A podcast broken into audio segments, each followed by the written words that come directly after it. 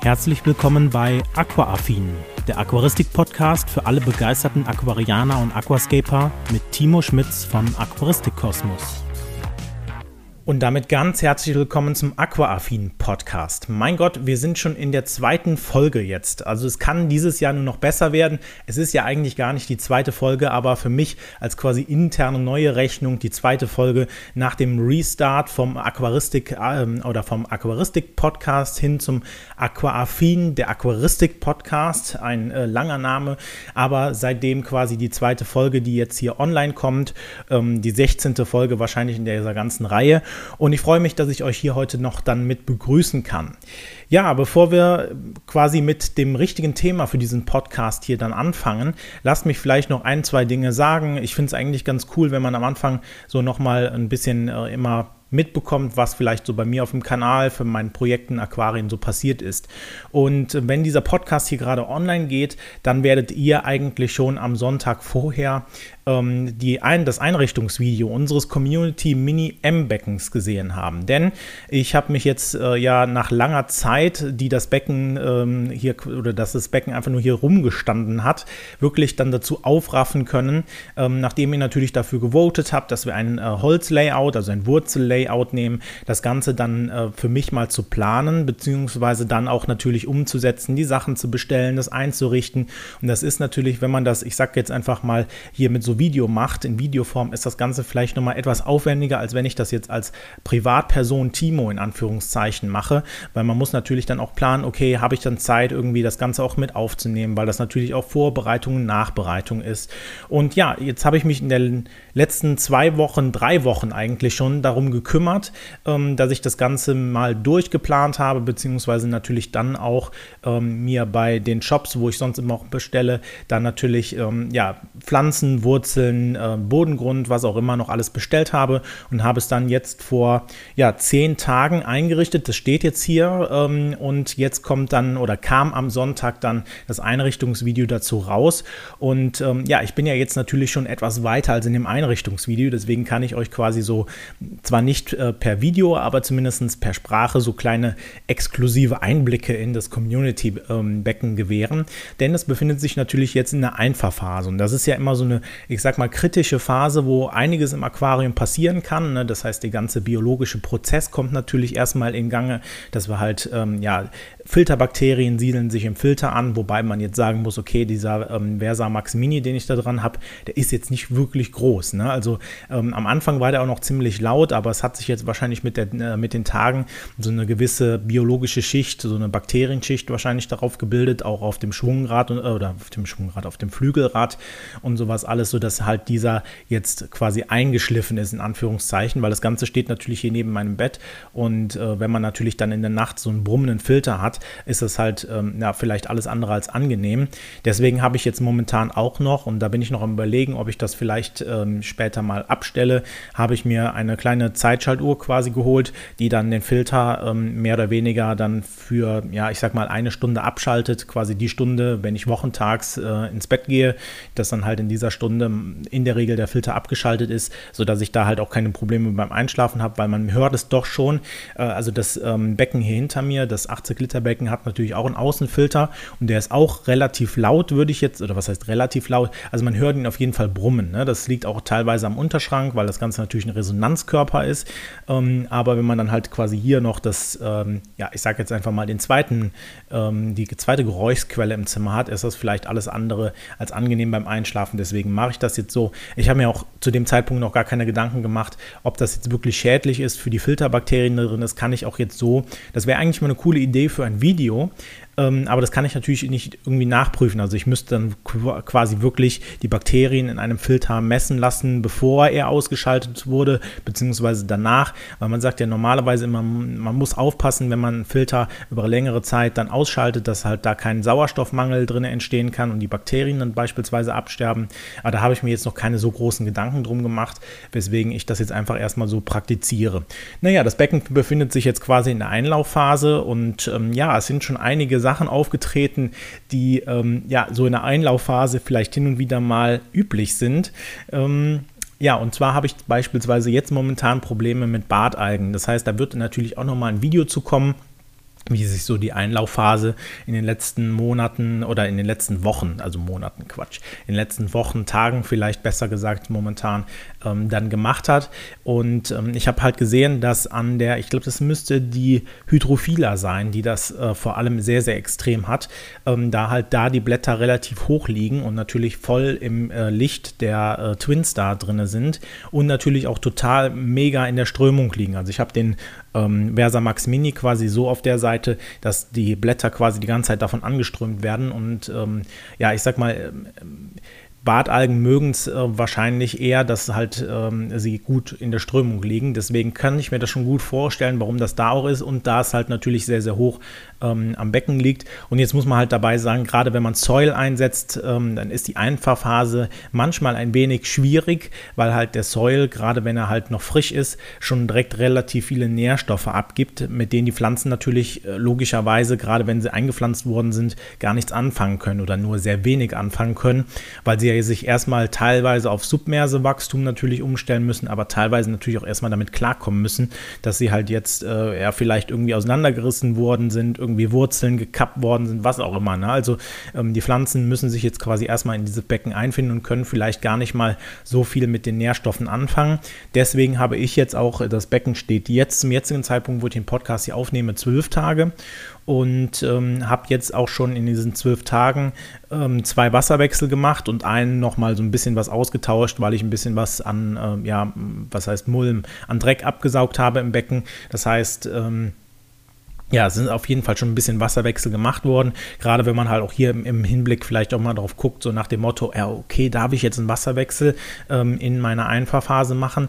Gerade bei Soil würde ich das auf jeden Fall sehr empfehlen, da halt sonst, gerade wenn du jetzt diese Nährstoffspitzen oder diese Nährstoffauslösung aus dem Soil dann nicht äh, abtransportierst, halt wirklich ein extremes Algenwachstum stattfinden kann.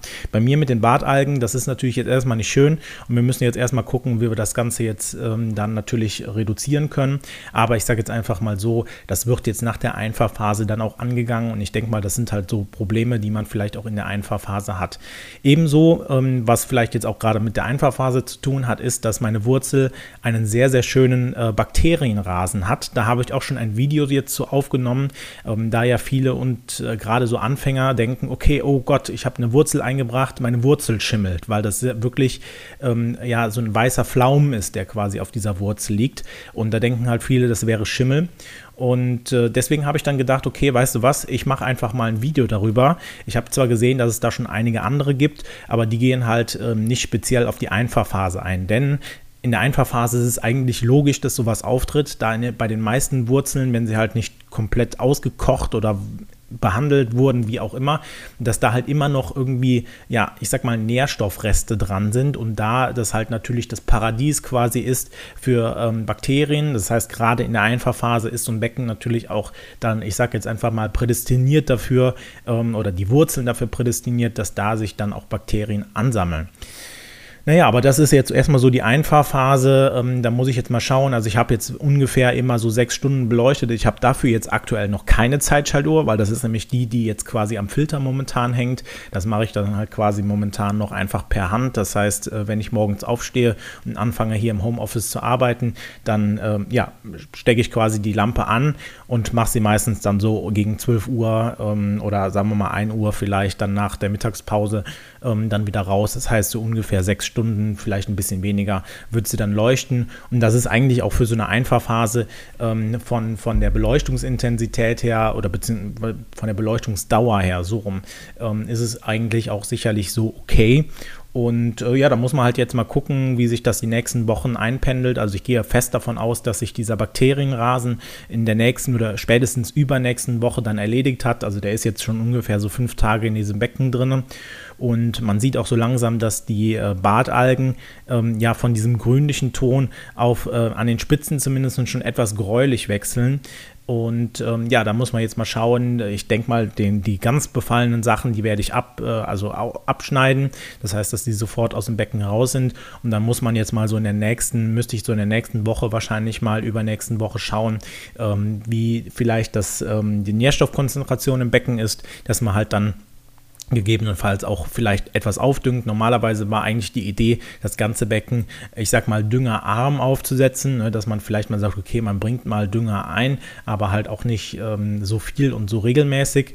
Ähm, aber da muss man einfach mal schauen, wie, wie sich das Ganze jetzt entwickelt. Die ganze Einfachphase läuft jetzt quasi und ähm, ja, ich bin jetzt froh, dass das Ganze jetzt mal von meinem Tisch ist, weil das Ganze hat jetzt hier, oh, ich glaube, ich habe das, ähm, diesen Clear Garden Mini M, ähm, das, das Aquarium habe ich jetzt, glaube ich, im Oktober Oktober bestellt und bin quasi im Januar dazu gekommen, das Ganze jetzt einzurichten. Also man sieht schon, dass da momentan so ein ziemlicher zeitlicher Verzug ist und das ähm, ja, ist, ist für mich immer schwierig, gerade wenn solche Sachen dann anstehen, das dann halt auch irgendwie noch in meinen täglichen ähm, ja, Rhythmus mit reinzubringen, mit den Videos, mit jetzt neu auch dazu kommen Podcasts, aber dann halt auch sowas noch damit dabei und äh, man ist ja natürlich dann auch beruflich, privat dann auch eingespannt. Aber ich habe es jetzt auf jeden Fall hingekriegt, ups. Ähm, und äh, ja, das war es dann erstmal zu den Sachen. Und ja, dann kommen wir auf jeden Fall noch zu einem anderen Thema, wo ich nämlich auch dann äh, Pflanzen bestellt habe. Man sieht es jetzt hier, ich sehe es auf jeden Fall da, so da. Ähm, man sieht eine kleine Veränderung in meinem 80-Liter-Becken, denn ich hatte euch ja erzählt, dass ich, ja, ich sag mal so, ähm, ein paar Besonderheiten mit meinen ähm, roten Phantomsalmern habe, dass die gerade, wenn die Beleuchtung an ist und die Beleuchtung ist nicht wirklich hell. Ne? Also, ähm, dass die dann äh, ja ziemlich weit am Bodengrund schwimmen und ähm, ja, sich sehr, sehr ängstlich verhalten. Und ähm, ja, ich habe das einfach darauf zurückgeführt, jetzt quasi, dass ähm, erstmal vielleicht die Beleuchtungsstärke einfach zu groß war, da die ähm, ja, Aquagrow hier doch schon relativ gut ballert. Ähm, ich habe sie aber auch auf, in den letzten Wochen auf 30 Prozent laufen lassen. Das heißt, die war jetzt nicht sonderlich hell. Und ich glaube, das hat auch Auswirkungen auf meine Pflanzen gehabt, da ich halt einfach wirklich radikal einfach zack runter geregelt habe und ähm, dann auf der einen Seite aber noch weiter gedüngt habe, was vielleicht dann auch die, äh, das Problem hinsichtlich der Algen, ähm, die ich mal an meinem, äh, meine Acicularis-Pflanzen hatte, was das erklären könnte, da ich halt erstmal, ich sag mal schon was reduzierter, aber wahrscheinlich trotzdem noch immer zu viel gedüngt habe, ähm, so dass ich jetzt dann halt gesagt habe, okay, ich äh, will versuchen, das Becken so ein bisschen umzugestalten, dass vielleicht die Phantomsammler doch mehr Rückzugsplätze haben, dass das vielleicht etwas abgeschatteter ist. Ähm, das Ganze habe ich jetzt erstmal mit der Pinatifida ähm, Pflanze gemacht. Das heißt, äh, die habe ich jetzt mir bei dem Community M noch, also bei den Pflanzen, die ich bestellt habe, sowieso dann dabei bestellt und habe die jetzt erstmal, man sieht es jetzt da schon so ein bisschen quasi auf die andere Seite gesetzt, da wo halt vorher offen war, habe das extra so gestaltet, dass dahinter so ein kleiner Bereich ist, wo sich auch Fische verstecken können, ähm, sodass halt da, ähm, und das wird auch eigentlich ganz gut angenommen jetzt in den letzten zwei, ja, zwei Wochen, ähm, dass sich da dann halt ähm, ja die Phantomsammler oder halt auch der Rest äh, der Fische, die noch da drin sind, es sind ja noch drei Keilfleckbärblinge quasi übrig geblieben, die sind jetzt noch da drin. Ähm, dass die sich da so ein bisschen verstecken können. Und es wird auch relativ gut angenommen. Ich habe weiterhin natürlich das Problem, dass sie relativ weit unten schwimmen, habe aber auch gehört, jetzt, ähm, nachdem ich das Problem jetzt öffentlich gemacht habe, dass das äh, vielleicht mit äh, Phantomsalmlern ja ähm, nicht unbedingt ein Problem ist, sagen wir es vielleicht nicht so, sondern dass die ähm, in der Regel eher die unteren ähm, Bereiche des Aquariums besiedeln, also jetzt ähm, nicht so in der Mitte oder sehr weit oben schwimmen, sondern halt doch wirklich eher so im unteren Drittel. Von daher würde das schon Sinn ergeben, aber ähm, ja, ich werde mir das jetzt nochmal angucken. Das Ganze muss jetzt natürlich etwas dichter wachsen. Das Ganze habe ich auch auf der anderen Seite so ein bisschen wiederholt, sodass da auch dann Versteckmöglichkeiten sind und wenn das halt nichts bringt, dann werde ich halt darüber nachdenken, ob man vielleicht ähm, oben äh, quasi eine Schicht äh, Schwimmpflanzen einbringt. Ähm, muss ich dann mal schauen, welche mir da vielleicht gefällt. Ähm, oder halt die Fische leider dann auch abgibt. Ähm, ja, müssen wir jetzt, muss ich einfach mal schauen, wie sich das jetzt in den nächsten Monaten, Wochen entwickelt. Und ähm, ja, dann werden wir quasi damit dann auch fertig. Ja, dann kommen wir mal, ich habe es mir extra aufgeschrieben, damit ich es nicht vergesse, zum eigentlichen Hauptthema dieser, äh, dieser Podcast-Folge.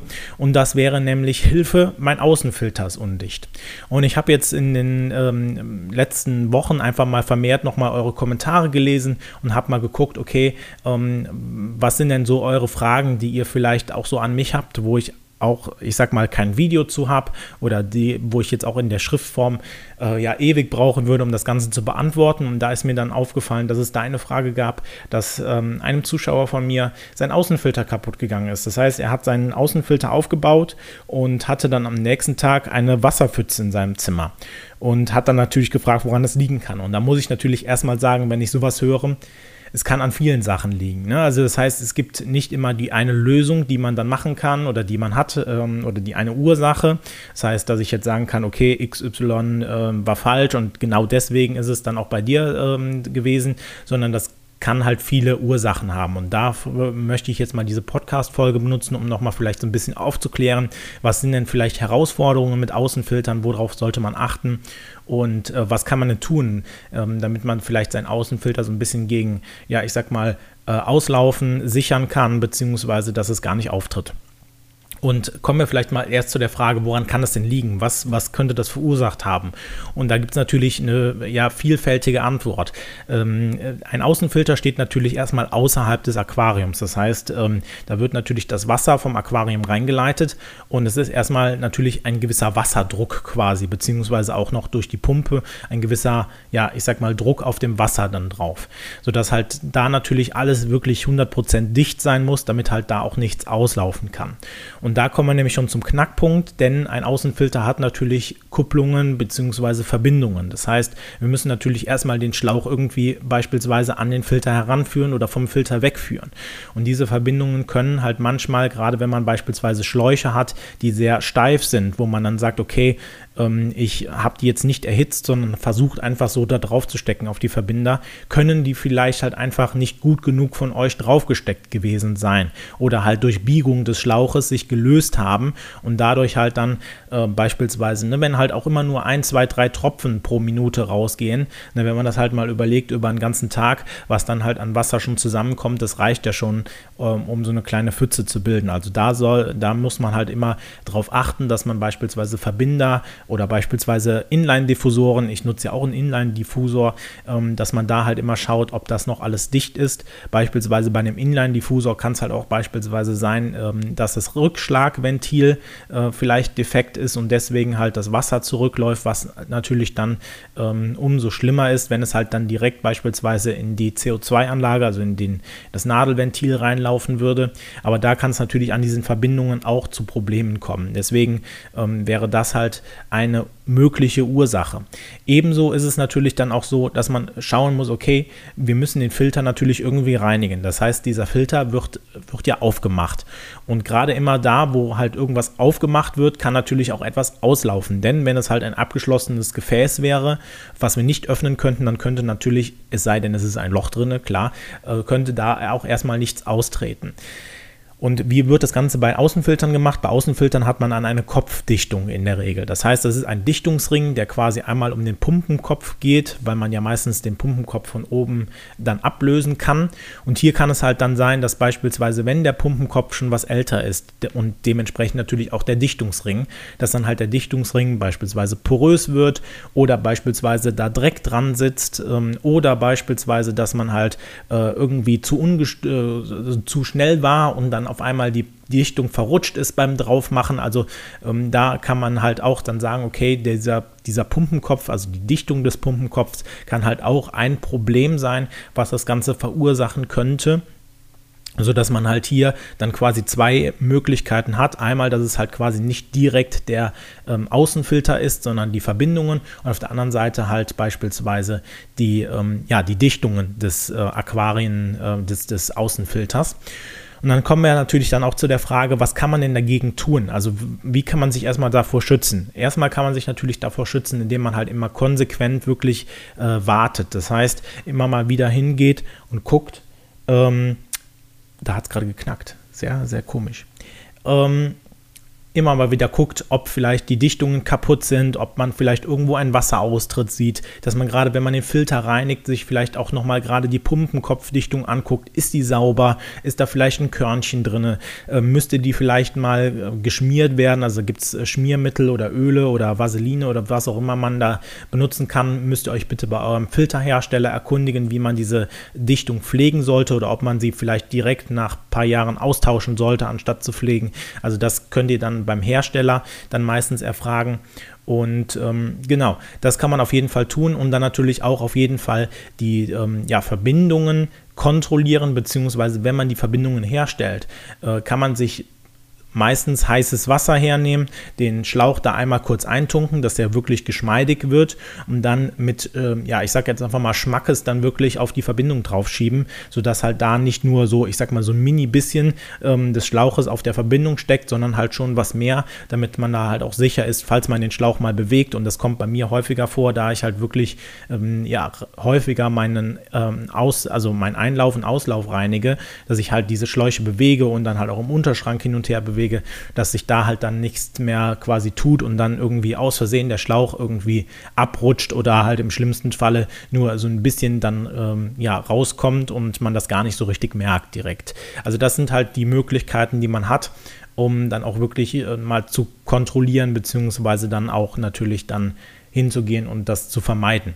Aber was können wir dann jetzt natürlich tun, wenn wir jetzt dann ähm, ja sagen, okay, wir warten das und ähm, ja, wir wollen jetzt natürlich irgendwas tun, dass wir gewarnt werden, mehr oder weniger, falls jetzt doch mal ein Leck auftritt. Na, weil es kann halt immer sein, in der Regel ist es ist ein Außenfilter eigentlich, wenn man ihn richtig benutzt, äh, wirklich ja, ich sag mal, risikoarm. Ja, also äh, natürlich kann man das nie ganz ausschließen. Es kann euch keiner die Garantie geben, dass ein Außenfilter nie ausläuft. Also ich hatte das auch schon mal, ähm, dass halt wahrscheinlich irgendwie von mir der Pumpenkopf nicht richtig sauber gemacht worden ist oder so und dann halt nach und nach immer mal wieder so ein paar Tropfen äh, ausgelaufen sind, sodass halt dann im Unterschrank, weil ich ja meistens ähm, unter dem Außenfilter einen, ein Handtuch habe, damit es halt so ein bisschen abgekoppelt ist vom, vom restlichen äh, Schrank, war das Handtuch halt klitschnass. Ja, so. Das heißt, das habe ich dann irgendwann durch Zufall gemerkt und habe dann natürlich auch festgestellt, ups, der Filter ist schon was länger undicht, habe ihn dann natürlich halt auch ähm, ja, schnellstmöglich ersetzt.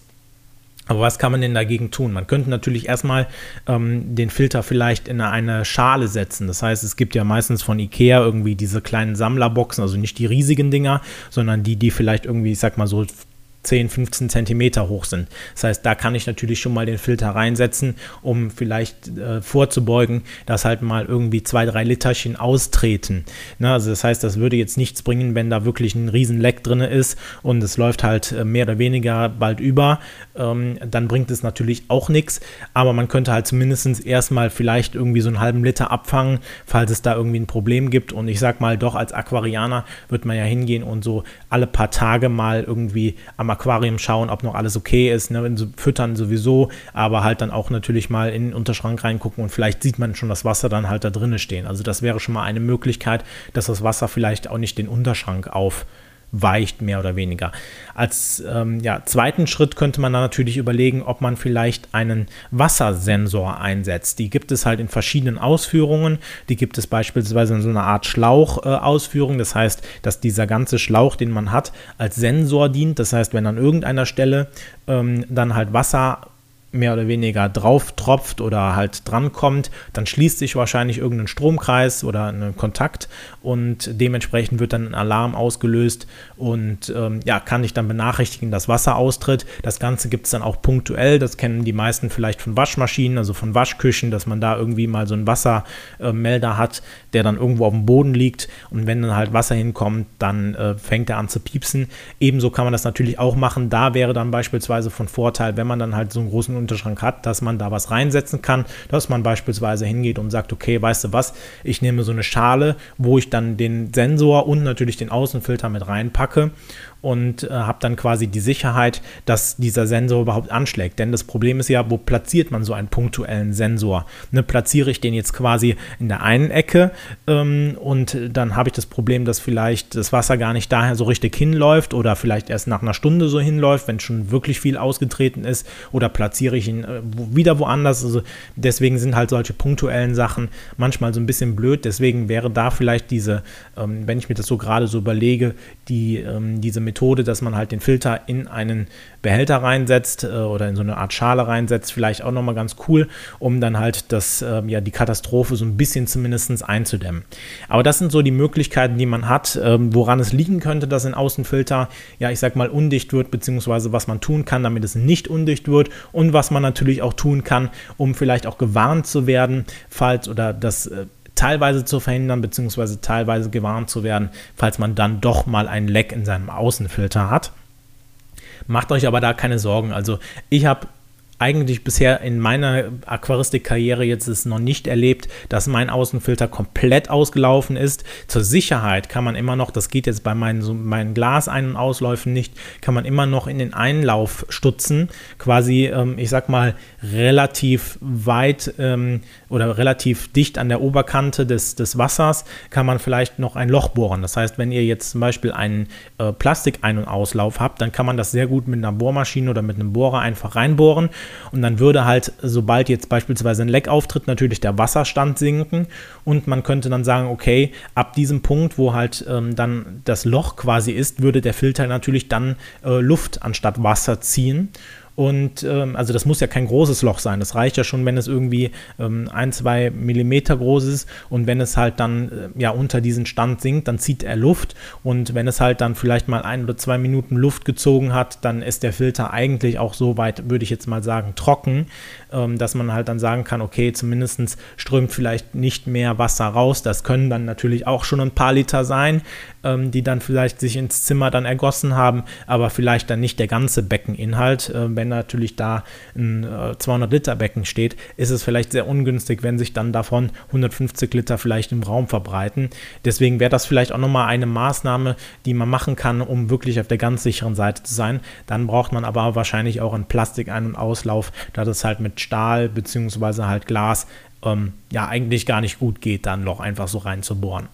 Naja gut, das soll es jetzt von dieser Podcast-Folge gewesen sein. Ähm, ja, ich bedanke mich fürs Zuhören und wir hören uns oder sehen uns dann auch bei der nächsten Folge wieder. Bis dahin, macht's gut, ciao. Das war Aquaaffin, der Aquaristik-Podcast für alle begeisterten Aquarianer und Aquascaper. Wenn du auf YouTube zuschaust, vergesse bitte nicht, den entsprechenden Kanal zu abonnieren. Andernfalls bewerte doch bitte diesen Podcast und schaue gerne mal auf meinem YouTube-Kanal vorbei. Den Link findest du wie immer in den Show Notes. Also, bis dann!